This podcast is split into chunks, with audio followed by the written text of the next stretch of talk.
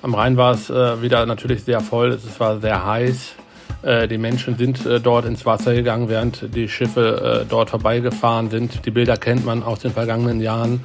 Man sieht sie äh, trotz Warnungen leider immer wieder. Ähm, selbst Kleinkinder äh, gehen, werden mit ins Wasser genommen. Ganz NRW will sich abkühlen und einige gehen dabei ein verdammt hohes Risiko ein. Die Zahl der Badetoten hat sich in NRW verdoppelt und die Schwimmsaison ist noch gar nicht zu Ende. Darüber sprechen wir heute im Podcast. Rheinische Post Aufwacher. News aus NRW und dem Rest der Welt. Ich bin Michael Höhing, herzlich willkommen zur Freitagsausgabe vom Aufwacher. Später sprechen wir noch über die Bundesliga. Heute Abend geht's ja endlich wieder los. Frankfurt gegen Bayern.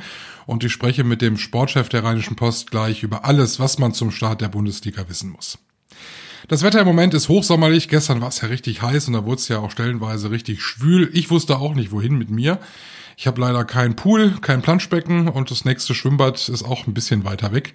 Also habe ich es mir zu Hause irgendwie in der kühlen Ecke ein bisschen gemütlich gemacht und äh, ja, erfrischende Getränke zu mir genommen. Andere sind da aber eher so, dass sie sagen, nein, ich muss bei diesem Wetter ins kühle Nass eintauchen völlig in Ordnung. Und es ist für die meisten ja auch genau das Richtige. Allerdings muss man auch sagen, in diesem Sommer sterben recht viele beim Schwimmen. Die DLAG hat gestern ihre aktuelle Zwischenbilanz gezogen und die Zahl der Badetoten hat sich bei uns verdoppelt. Eine unglaubliche Zahl. Chefreporter Christian Schwertfeger, wie sieht diese Bilanz von der DLAG denn genau aus? Die Bilanz äh, fällt äh, fatal aus. Äh, ich glaube, das muss man äh, so sagen. Die Zahl der bei Badeunfällen verunglückten Menschen hier in Nordrhein-Westfalen hat sich nahezu verdoppelt. 30 Menschen sind im ersten Halbjahr in Nordrhein-Westfalen bereits beim Baden ums Leben gekommen. Äh, das sind 14 mehr Todesopfer als in den ersten sieben Monaten des vergangenen Jahres. Also die meisten Menschen, also wie es so immer ist, äh, ertranken in Flüssen, in Seen und in Kanälen, aber auch in einem Bach und im Pool und im Schwimmbad und selbst in einem Teich kamen Menschen ums Leben. Man muss ja auch sagen, das zieht sich durch alle Altersklassen, ne? Beim Alter der Toten kann man sagen, ja, es sind äh, quasi eigentlich so ziemlich alle Altersgruppen äh, leider vertreten. So sind äh, sechs der Toten zwischen 11 und 20 Jahre alt, also noch sehr jung. Aber auch die Altersgruppe 31 bis 50.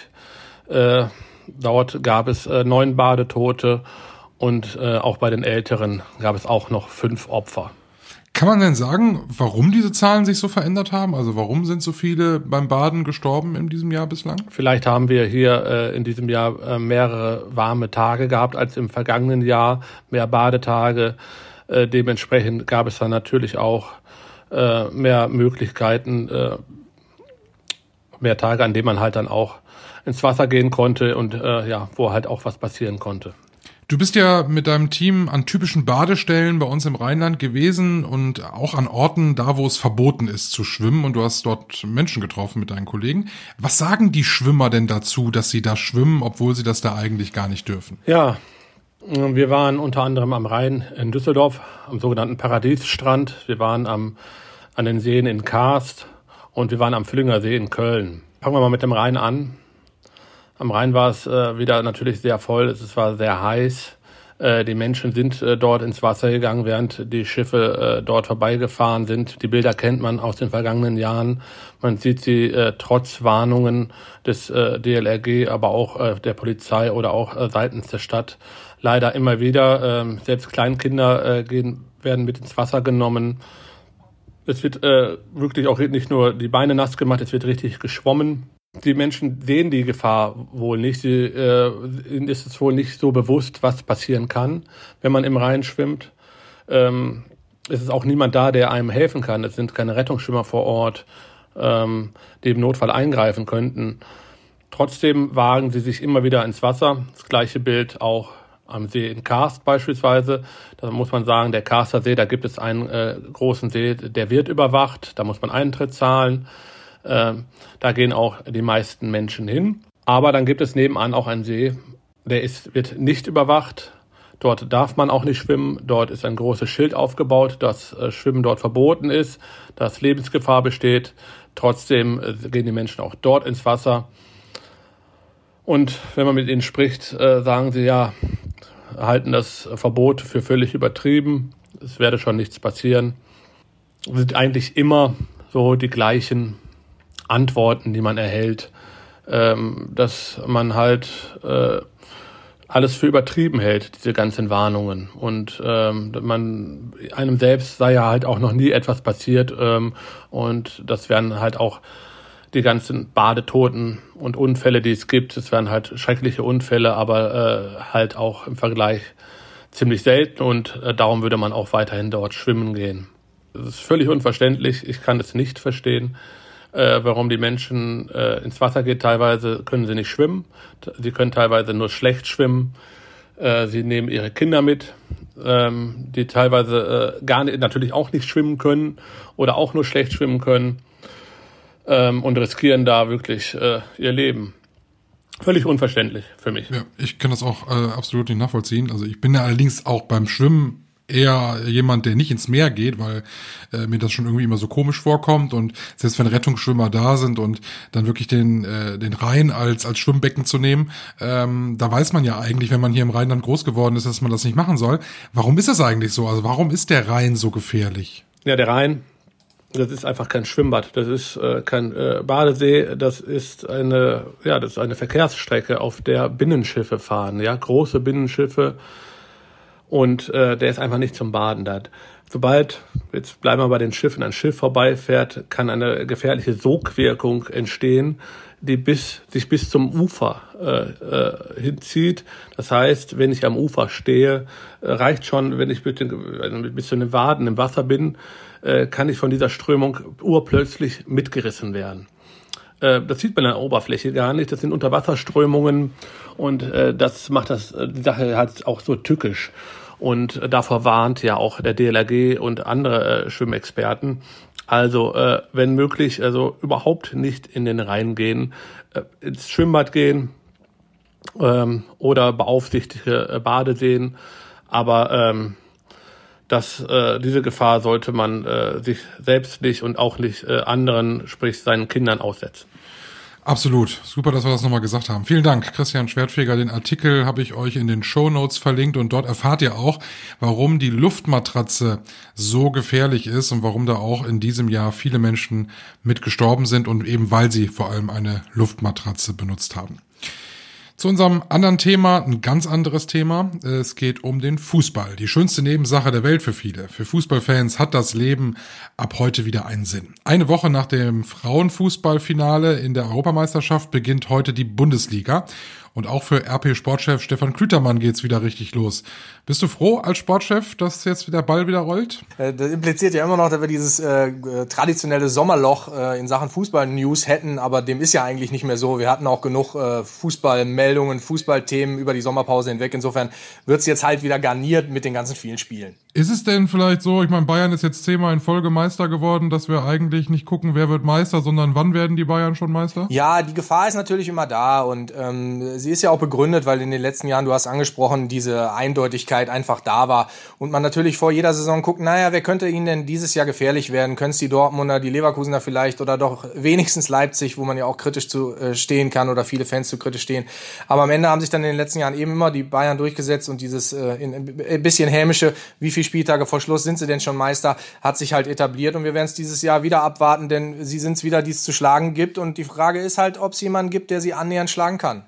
Wenn man sich die Transferphase anguckt, sie ist ja nicht noch nicht vorbei, sondern sie läuft ja noch. Gibt's da was, wo du sagst, ja, also das ist schon durchaus äh, auch wichtig und das wird auch die die nächste Saison ein bisschen beeinflussen? Ja, also die die Phase ist relativ still angelaufen, dass viele gewartet haben, wann fällt denn der erste Dominostein und dann geht das große Bäumchen Wechsel dich Spiel zu den hohen Beträgen los und am Ende muss man sagen, waren die Bayern auch da wieder im Zentrum. Ne? Also die große und lange Lewandowski-Posse, geht er denn nach Barcelona oder muss er dann bleiben und wie viel wie viel Geld geht er denn? Und dann ist er gegangen für 40, 50 Millionen kolportiert und dann haben die Bayern natürlich parallel Sadio Mané geholt von Liverpool, Matthias de Ligt aus, aus, aus Juventus, also schon mit großen Millionenbeträgen um sich geschmissen. Die Dortmunder haben auch nicht gekleckert, sie konnten natürlich das Geld investieren, was sie für Erling Haaland eingenommen haben. Also nach einer gewissen Anfangsphase haben die Großen dann doch wieder viel Geld in die Hand genommen und gezeigt, dass sie die Großen sind. Und ähm, da ist halt auch eben die größte Diskrepanz, dass ab Platz 6, 7 äh, und weiter nach unten natürlich noch die Millionenbeträge, die dann genannt werden für irgendwelche Ablösesummen, dann doch markant unter denen liegen, die dann die, die Global Player, wie vor allen Dingen die Bayern und die Dortmunder dann halt auf dem Transfermarkt investieren können. Ne? Jetzt müssen wir mal aber auch sehen, wir haben ja im Winter eine Weltmeisterschaft noch vor der Brust, das haben wir ja auch noch nie gehabt. Ähm, und da sind natürlich auch wieder überdurchschnittlich viele äh, Bayern-Spieler mit dabei. Ist das vielleicht auch so ein Punkt, wo dir so ein paar Vereine dann sagen können, oh, das äh, könnten wir für uns nutzen, weil da sind Spieler noch äh, in der Weltmeisterschaft? Ja, es hält sich ja immer so das Gerücht und die Frage ist, ob sich das statistisch untermauern lässt. Teilweise glaube ich ja. Da, so zwei Fakten äh, zu den Bayern. Erstens ist immer, glaube ich, richtig, man spielt gerne gegen die Bayern am Anfang, wenn in der Saison, wenn sie sich noch nicht so gefunden haben und äh, eingerollt sind auf ihrem hohen Level. Level. Das sicherlich. Und es gibt immer den Verdacht, dass eine Saison dann spannender im Titelkampf ist, wenn ein großes Turnier vorher war, äh, weil dann die Bayern-Spieler halt belastet sind, weil halt viele von ihnen Nationalspieler sind. Jetzt haben wir, wie du gesagt hast, die WM mitten in einer Saison und es ist für alle eine total ungewohnte Situation und ich glaube, alle Vereine oder viele Vereine wissen auch noch gar nicht, wie sie mit dieser WM-Pause umgehen sollen. Ähm, dann bleibt natürlich wirklich zu erwarten, abzuwarten, wie die Bayern und Nationalspieler unter ihnen dann im Januar, Februar wieder in die Puschen kommen ne? und vor allen Dingen mit wie viel Vorsprung oder auf welchem Tabellenplatz die Bayern dann in die WM-Pause gegangen sind. Also wenn wir schon alle Fußballfans miteinander, vielleicht ausgenommen die Bayern-Fans, uns irgendwelche Strohhalme suchen, an die wir uns klammern können, dass die Saison ein bisschen spannend wird, könnte die WM-Pause ein möglicher sein, ja. Gucken wir nochmal auf die NRW-Vereine. Ähm, was ist da so aus deiner Sicht das, äh, worauf man jetzt vor allem in den ersten Spieltagen gucken wird, wo, wie, wie es dann so läuft? Welche Vereine sind da besonders spannend? Ja, die, die Dortmunder habe ich genannt als, als möglicher und erstgenannter Konkurrent der Bayern. Da muss man natürlich gucken, wie kommen sie aus den Startlöchern und können sie direkt dranbleiben oder lassen sie wie in den letzten Jahren halt un unnötig oft gegen kleine Gegner überraschend federn und äh, geraten dadurch ins Hintertreffen. Spannend werden vor allen Dingen, glaube ich, zwei Aspekte sein. Erstens, Schalke ist wieder da. Schalke ist wieder in der, in der ersten Liga zurück nach einem Jahr, zweite Liga. Und die Schalker müssen so ein bisschen gucken, dass sie diese Euphorie, die aus dem Wiederaufstieg entstanden ist, ein bisschen paaren mit einer Bescheidenheit des Ziels. Wir müssen einfach gucken, dass wir die Klasse halten. Also eine, noch einer finanziellen Bescheidenheit auf dem Transfermarkt und wie sie diese beiden, die Euphorie auf der einen Seite und die Bescheidenheit und die, die Realismus in den Zielen unter eine Hut kriegen, das wird spannend zu sein. Und wenn wir ein paar Kilometer weiter westlich gucken, dann die Gladbacher, die so ein bisschen ausgerufen haben, die neue Saison zum Neustart, ähm, neuer Trainer, zurück zur alter Spielidee, ein bisschen mehr Bescheidenheit, zurück zu, zu den Wurzeln, das, was Borussia Mönchengladbach ausmacht da wird's spannend, gerade weil bei denen auch noch nicht klar ist, wer geht denn noch? Du hast angesprochen, die Transferphase läuft noch bis Ende August. Wer geht denn aus diesem Kader noch an Hochgerätern? Wen holt man noch? Also da ist noch viel im Schwange und gleichzeitig da, da zu gucken, wie funktioniert denn dieser Neustart und ist er möglich? Äh, ist da auch eine Euphorie? Da finde ich die beiden Vereine speziell nochmal ganz spannend, einen Blick drauf zu legen. Abschließend nochmal zu, zu die Stimmung zu gucken. Also wir haben jetzt in vielen Bereichen des Lebens, weiß nicht, ob es Schützenfeste, Kirmesse sind, wo es so richtig wieder losgeht, äh, mit fast gar keinen Corona-Einschränkungen mehr. Der Fußball beginnt jetzt auch wieder mit einer Saison, wo wo es so richtig voll werden darf, wo es, wo es dann auch wirklich äh, wieder wahrscheinlich wieder Spaß macht, da so richtig ins Stadion zu gehen. Merkt man das so in der Fanszene? So ein bisschen Aufbruch? Auf jeden Fall. Also ich will nicht sagen, Corona ist weg in der Fanszene, aber die Fanszene ist einfach total heiß, eine komplette Saison wieder in alten Begebenheiten zu, zu starten, mit vollen Kurven, mit Choreografien, mit, mit großer Stimmung, mit Wechselgesängen. Da äh, ist der, der Wille und der, der war ja Ende der letzten Saison schon da und die Vorfreude einfach äh, total da. Und äh, wie gesagt, der Fußball ist jetzt auch nicht immer oder eigentlich nie als der große Pandemietreiber ausgemacht zu werden, dass man vorher sagen konnte, oh, da war ein Spiel in Dortmund und äh, auf einmal steigen da die Werte in, in, in, in unerkannte Höhen. Wir haben das ja jetzt zuletzt in der Sommerpause bei vielen äh, großen Konzerten gehabt oder, oder Festivals wie Rock am Ring, wo dann Corona-Zahlen in die Höhe geschnallt sind. Da muss man mal ein bisschen abwarten, wie die Zahlen so sind. Aber ähm, die große Corona-Angst äh, vor, vor, vor der Ansteckung oder vor, vor, vor dem Booster für die Sommerwelle, ähm, die sehen die Fans in den vollen Stadien nicht, sondern die Vorfreude ist einfach äh, volle Kanne da. Dann freuen wir uns auf eine spannende Saison. Danke, Stefan. Das tun wir. Alles klar. Danke dir, Michael. Tschüss. Alle aktuellen Infos zur Liga gibt's jederzeit auf RP Online und für Fans von Borussia Mönchengladbach, mein Tipp, hört ins Fohlenfutter rein. Das ist der Podcast rund um die Borussia. Gibt's jeden Montag neu und den Link zum Podcast, wenn ihr ihn noch nicht kennt, findet ihr ebenfalls in den Show Notes. Heute ist Freitag, das heißt, wir überlegen alle gemeinsam, wie können wir denn das Wochenende verbringen und wie gewohnt gibt's am Freitag einen Tipp aus unserer Kulturredaktion und unser Kulturtipp zum Wochenende heute von Philipp Holstein. Ich empfehle fürs Wochenende YouTube-Aufnahmen des großartigen Comebacks von Joni Mitchell beim Newport Folk Festival in der vergangenen Woche. Joni Mitchell war ja sehr krank, sie hatte ein Aneurysma und sie konnte nicht mehr Gitarre spielen. Seit 20 Jahren hat sie kein ganzes Konzert mehr gegeben und deshalb war die Sensation umso größer, dass sie dort an historischem Ort, wo sie vor 50 Jahren zuletzt gespielt hat, noch einmal auf die Bühne kommt. Sie hat ähm, etwa ein Dutzend Lieder gespielt, darunter die großen Hits Both Sides Now zum Beispiel. Und einmal ist sie von ihrem Sessel, auf dem sie den größten Teil des Sets verbracht hat, sogar aufgestanden und hat die Gitarre in die Hand genommen und hat ein Lied gespielt. Auf dem YouTube-Kanal des Newport Folk Festivals kann man das alles sehen. Und ja, meine große Empfehlung, das Comeback von Joni Mitchell. Vielen Dank, Philipp Holstein, für diesen Kulturtipp zum Wochenende. Das war schon fast der Aufwacher. Wir schauen noch aufs Wetter. Heute am Freitag die Temperaturen endlich ein bisschen angenehmer, liegen bei 24 Grad. Am Vormittag gibt's Regen. Im Laufe des Tages wird's dann aber trockener. Die Temperaturen heute Nachmittag dann maximal 24, gegen Abend dann um die 20 Grad.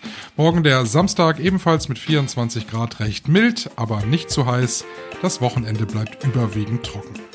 Wenn ihr mögt, dann hören wir uns im Aufwacher Wochenrückblick morgen wieder ab 5 Uhr, dann zusammen mit Kollegin Helene Pawlitzki. Abonniert unseren Aufwacher, dann verpassen wir uns morgen nicht. Ich bin Michael Höhing. Schönen Freitag. Mehr Nachrichten aus NRW gibt's jederzeit auf RP Online. rp-online.de